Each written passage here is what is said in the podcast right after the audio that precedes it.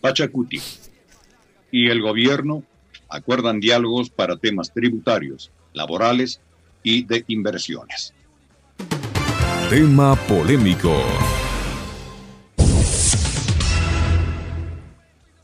Pachacuti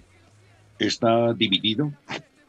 El gobierno y Pachacuti buscarán encontrar puntos medios para la reforma que se requieren tramitar en la Asamblea tras la reunión entre el presidente Guillermo Lazo y la cúpula de Pachacuti, lo que supone un parteaguas con la dirigencia radical de la CONAIE. En la reunión que duró cinco horas y terminó cerca de la medianoche de ayer, acudieron nueve de los 26 legisladores de la bancada de Pachacuti, entre ellos su coordinador Rafael Lucero y su máximo dirigente Marlon Santi. También fue invitada la presidenta del Parlamento, Guadalupe Llori, pero se excusó. A la cita no asistió el asambleísta Salvador Quispe, ya que según contó antes de ayer, Pachacuti se reunió y llegó a la conclusión de no asistir a la reunión con el presidente. No es el momento para ese diálogo, señaló eh, Salvador Quispe. Por su parte, Carlos y presidente de la Runari, reveló que el movimiento indígena desconocía de esta reunión que había pactado Pachacuti a la cabeza con Marlon Santi. Pero recalcó que durante el Consejo Político Ampliado de la CONAIE, por llevarse a cabo en Colta, provincia de Chimborazo, se hará una evaluación de los diálogos que ha habido con el gobierno nacional. Marlon Santi resaltó que el Ejecutivo se comprometió a entregarles hasta este fin de semana el texto de los proyectos urgentes que serán enviados a la Asamblea tenemos la apertura democrática, dijo Marlon Santi, al señalar que el resto es llegar a puntos medios o intermedios. Este escenario se visualiza mientras que en el caso Pandora Papers, nuevamente el primer mandatario decidió enviar una carta señalando que no acudirá a la Comisión de Garantías Constitucionales por las razones por las que no fue a la primera convocatoria en la que envió una carta diciendo expresamente manifiesto que ni la Asamblea Nacional ni la Comisión son los órganos competentes para investigar las causas relativas con incumplimientos a la referida ley puntualizó. En el segmento Pichincho Opina, la palabra tiene Alexis Moncayo. Muy bien, 7 de la mañana con 10 minutos. Antes de empezar con el tema que nos convoca el día de hoy, les voy a hacer la misma recomendación que todos estos días, el mismo pedido, la misma sugerencia. Hasta el 30 de octubre podemos votar eh, ingresando a eh, un link que está subido en las redes de la prefectura de Pichincha, de Radio Pichincha, de la ciudad mitad del mundo. La prefecta también, eh, Paola Pavón, se ha sumado a esta causa. Ya la vimos votando el otro día en un video, llamando a la gente también a votar en eh, un concurso en el que está participando la ciudad mitad del mundo, en los premios internacionales LATAM Digital 2021, que tienen que ver con el turismo, ¿no? Y Ciudad Mitad del Mundo está participando con una campaña digital que es la del pasaporte del mundo, em, de la mitad del mundo. El apoyo de todos ustedes es importantísimo para hacer que este, que es uno de los emblemas que tiene el Ecuador en el ámbito turístico, eh, logre pues ganar mayor relevancia, ¿no? Es conocido en todo el mundo, el monumento que tenemos acá en Pichincha, en la capital de la República. Es una de las puertas de entrada al Ecuador, además, es uno de los complejos turísticos más visitados. Y hoy estás llevando adelante una serie de proyectos y de programas para incentivar precisamente el turismo, que fue uno de los sectores más golpeados por la pandemia y todo el encierro que hemos vivido durante casi todo el 2020 y parte del 2021. Em, y hacer del turismo nuevamente uno de los importantes motores que tiene la economía, ¿no? Además, la ciudad mitad del mundo y donde está ubicada, San Antonio, las zonas aledañas, son también la puerta de entrada al Chocó andino de Pichincha, que es una reserva de biosfera que debería también ser conocida por todos ustedes y por el mundo entero. Entonces, así que ingresen a la web, eh, ingresan sus datos, sus nombres, apellidos, su correo electrónico, su número de contacto, el país desde el cual votan y seleccionan la campaña que es el mundo de la mitad del mundo, dando clic, el voto, listo, y hagamos que Ciudad Mitad del Mundo, que Pichincha y Quito pues eh, ganen este premio. Hasta el 30 de octubre tenemos para hacer eso. Muy bien. Em, ¿Qué personajes que tiene nuestra política, no? yo quisiera empezar, antes de ir desarrollando el tema, escuchando qué fue lo que dijo el señor Marlon Santi, coordinador del movimiento Pachacutic después de cinco horas de conversa, de diálogo, esa palabra tan manoseada y manipulada en el Ecuador, con el presidente Lazo y con su gobierno. Escuchémosle a Marlon Santi, gran amigo de esta casa y de este periodista. Tenemos que decir al Ecuador, estamos optimistas de que las propuestas que tenemos como bloque Pachacutic y el movimiento Pachacutic, queremos que esto vaya en un proceso a futuro de un diálogo serio y sincero. Por lo tanto, agradezco a la ministra y al gobierno por haber tenido esa paciencia de escucharnos estas cinco horas de trabajo arduo bajo las propuestas que también hemos eh, dicho ahí en la mesa del diálogo. Muchas gracias. Agradezco por la paciencia de escucharnos cinco horas, dice Marlon Santi, coordinador de Pachacuti. Yo me pregunto, les pregunto a ustedes y les pregunto a ellos también, pues, ¿cuántos Pachacutics hay? Porque la nota que daba lectura el profe da cuenta de que 9 de 26, 27 que creo que son del bloque de Pachacutic fueron a la cita con el presidente Lazo y el gobierno. Em, es evidente que no hay un bloque sólido, que no hay una postura en conjunto, que hay varias tendencias, hay varias eh, ideas, que hay varias posiciones, que no estaban todos de acuerdo en asistir a la cita en Carondelet, porque así además lo manifestó públicamente el propio Salvador Quispe, y porque aquí en este espacio de noticias y en muchos otros eh, espacios públicos, el presidente de la CONAIE, Salvador, eh, perdón, Leonidas Isa, ha manifestado también que no había posibilidad de nuevamente sentarse a un diálogo si es que de parte del gobierno insistían en eh, no acoger parte de los pedidos que habían sido presentados por el movimiento indígena. Que Marlon Santi actúe por fuera de lo que piensa, cree, piden y son las demandas de las bases de la CONAIE y del movimiento indígena, no es algo nuevo. De hecho, vemos que Pachacutic viene generando una serie de rupturas internas desde hace muchísimo tiempo atrás y que también se han hecho muy evidentes en el último año. ¿Por qué digo esto? Porque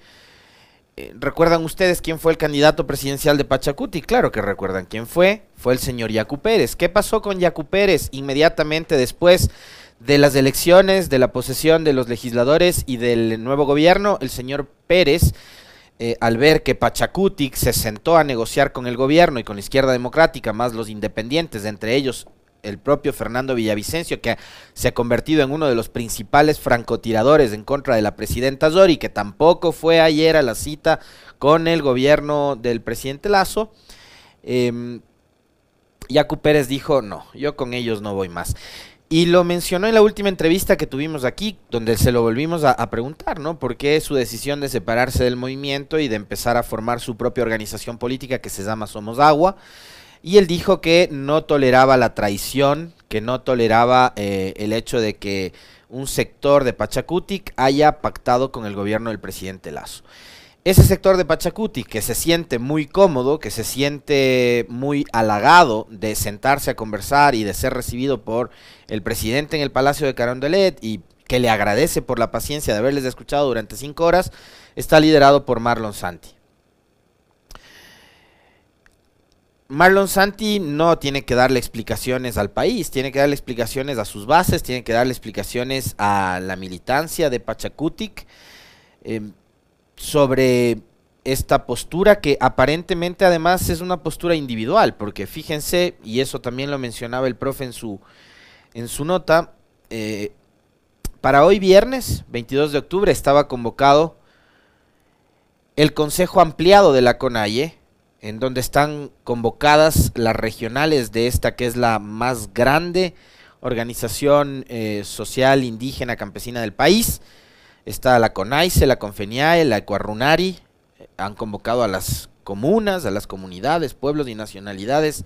y a las diversas organizaciones de base que forman parte de la estructura organizativa de la Confederación de Nacionalidades Indígenas del Ecuador a las 9 horas de hoy en la parroquia Cicalpa del cantón Colta, provincia de Chimborazo.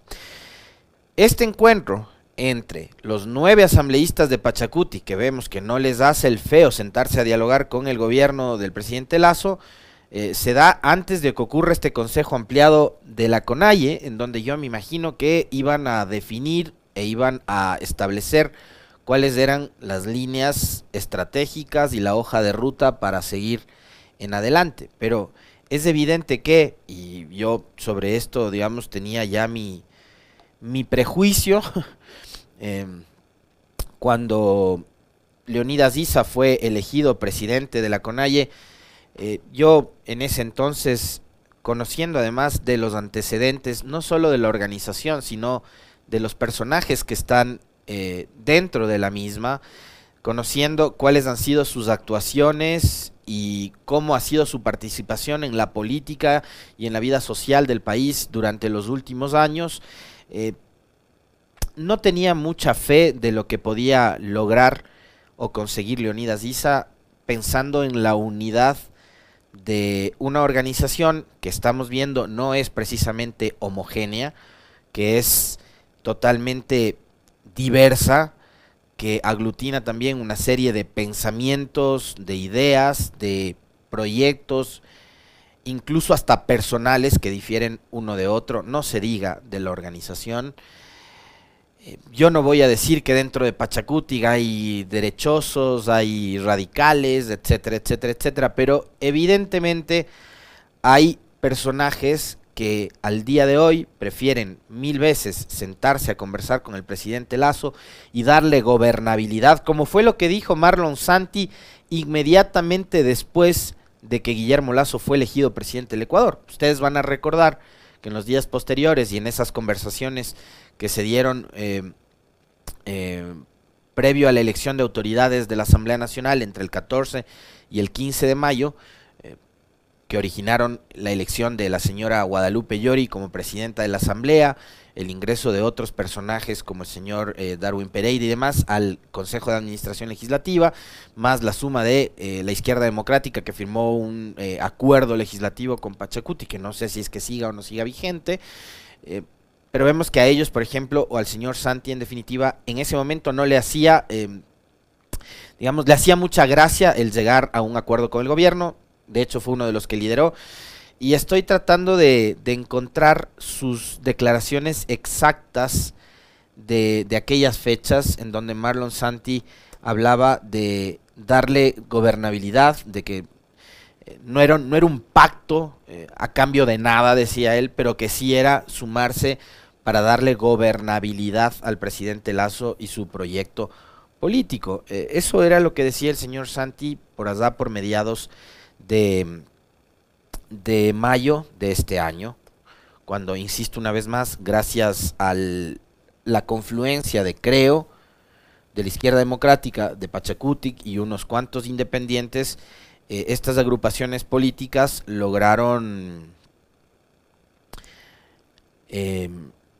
lograron acceder a la elección, digamos, lograron destrabar la elección de las, de las autoridades de la Asamblea Nacional y dar paso en ese momento a que Guadalupe Llori sea elegida la presidenta, el señor Saquicela vicepresidente, la señora Bella Jiménez, ex izquierda democrática, que fue recientemente destituida, también vicepresidenta, y ocupar los espacios en el Consejo de Administración Legislativa. Y adicionalmente a eso, recordarán ustedes que hay un tema que no es menor y que forma parte de esta serie de acuerdos a los que llegaron entre Creo, Pachacuti, Izquierda Democrática e Independientes, fue precisamente poner a Fernando Villavicencio como presidente de la Comisión de Fiscalización. Querían poner a un aliado del gobierno en una de las comisiones más estratégicas que tiene la Asamblea, que es precisamente la que hace control político, la que hace fiscalización. Entonces hoy tenemos a un personaje que eh, vive obsesionado con todo lo que es, significa y tiene que ver con Rafael Correa, con el correísmo y la revolución ciudadana. Entonces él no se saca ese chip, es un gobierno que dejó el poder hace más de cuatro años y medio, pero él sigue metido con eh, eso en la cabeza. Y hoy, por ejemplo, ha dicho que no hay que investigarle al presidente Lazo con respecto al tema de los Pandora Papers. Ayer vimos que entre el señor Villavicencio y por iniciativa de la señora Ana Belén Cordero, vicepresidenta de la Comisión de Fiscalización, integrante de la bancada de Creo, y un tema que no es menor tampoco, esposa del secretario jurídico del presidente Lazo, esposa del señor Fabián Pozo, eh, se ha decidido archivar, mandar al tacho de la basura y al olvido el eh, intento de enjuiciar políticamente a Richard Martínez, ex ministro de Finanzas. Richard Martínez, recordarán ustedes, era un personaje muy allegado a los gremios empresariales, fue presidente de las cámaras de comercio, de la producción de acá de Quito, em, fue ministro de, de Finanzas en el gobierno de Lenín Moreno, fue el hombre que prefirió especular en los mercados internacionales con el pago de los bonos de deuda del país en lugar de priorizar la deuda social en un momento que era complicado, que era clave, que necesitábamos tener hospitales con respiradores, hospitales con más unidades de cuidados intensivos, hospitales con más médicos, el hombre dijo, no, voy a pagar deuda, voy a especular y a jugar con su plata en los mercados internacionales, pero no les voy a dar cobertura en salud. Cuando la pandemia eh, cobró más de 40, 50 mil vidas en este país. ¿no? Entonces, a ese personaje que era ministro de Finanzas de Moreno, que además fue el que provocó con su decreto 883 todo el desastre de octubre del 2019, que fue después quien promovió eh, leyes como la humanitaria, mal llamada así, que iban en contra de los trabajadores, de eh, los obreros, etcétera, etcétera, en este país. Eh, personajes como él que impusieron, digamos, un, un proyecto económico absolutamente radical, en que iba en contra de los más grandes intereses del país, sino en favor de unos pocos, hoy ha sido prácticamente perdonado por la Asamblea por iniciativa de una legisladora de la bancada de Creo. Pero no faltarán, no faltarán los idiotas, no se les puede llamar de otra manera, no me pidan que los llame de otra manera porque no hay otra palabra para llamar sino esa no faltarán los idiotas que digan que aquí hubo 14 años de correísmo. Sin embargo, un asambleísta de Creo ayer pidió que se archive el intento de juicio político en contra de Richard Martínez, que fue ministro de Finanzas del gobierno de Lenin Moreno. Entonces, que las cosas vayan quedando claras. Y una cosa interesante que ocurre en estos días eh, es el hecho de que, y fíjense ustedes las coincidencias que se dan, Mientras el gobierno de Lazo intenta por todas las vías posibles eh, fracturar, romper la unidad que era ficticia del movimiento Pachacutic, de la bancada Pachacutic, eh, él se reúne con nueve, se reúne con Santi durante cinco horas, estrechan sus manos, se agradecen mutuamente, el presidente de la Comisión de Garantías Constitucionales y Derechos Colectivos de la Asamblea Nacional, el señor José Fernando Cabascango, insiste en que el día de hoy el presidente Guillermo Lazo tiene nuevamente una eh, nueva invitación para comparecer y dar su testimonio con respecto de las investigaciones que se llevan adelante por este escándalo mundial que es el de los Pandora Papers y que vaya a responder todas las preguntas que las hemos repetido acá como disco rayado que debe responder el presidente. Que se deshizo de las inversiones en paraísos fiscales, ok, pero que nos diga cómo se deshizo, a quién se las dio, a quién se las transfirió, a quién se las vendió, etcétera cuánta plata, cuánto del total de su patrimonio lo tiene afuera, también que, se, le diga la verdad al Ecuador. Entonces, el señor Cabascango, presidente de esta comisión, les cuento, es también integrante de la bancada de Pachacutic. Y tengo entendido que él, como Patricia Sánchez, como Guadalupe Zori, como Salvador Quispe y otros tantos, no estuvieron el día de ayer en la invitación tan cordial que les hizo el presidente Lazo al Palacio, en la que sí estuvo Marlon Santi, perdón, el día antes de ayer. Entonces, eh, ¿qué está pasando ahí? Ahí tenemos una evidencia adicional de la fractura que hay dentro del movimiento Pachacuti, porque mientras Marlon Santi va, le agradece, eh, conversa eh, cinco horas. El señor Cabascango dice, presidente, le hacemos nuevamente la invitación. Usted tiene que venir a decirnos a nosotros y al país la verdad sobre sus inversiones en paraísos fiscales. El presidente por segunda vez y ahora con una carta de dos párrafos les dice no, no voy a ir. Ya les respondí, no voy a argumentar más. Ahí en la carta anterior están mis razones expuestas de por qué no me da la gana de ir a, comparecer en, en su comisión. Y este es un tema que lo conversábamos ayer brevemente con Licenia, que tiene que ver con lo devaluada que está la palabra presidencial. Porque él hace una semana atrás, en una entrevista que se transmitió, se transmitió por uno de los canales nacionales, a todo el país le dijo que él estaba dispuesto a acudir a cualquier comisión que le convoque y hasta al Pleno de la Asamblea Nacional para responder lo que sea, porque el que nada debe, nada teme. Si nada debe y, que, y no tiene nada que temer, señor presidente, ¿por qué no ir a la Asamblea, a la comisión que sea que, se, que, le haya convocado? Eh, es un error porque está usted desdiciéndose de lo que mencionó hace apenas ocho días atrás. Un rato le dice al país que va a ir, al siguiente día cambia de opinión.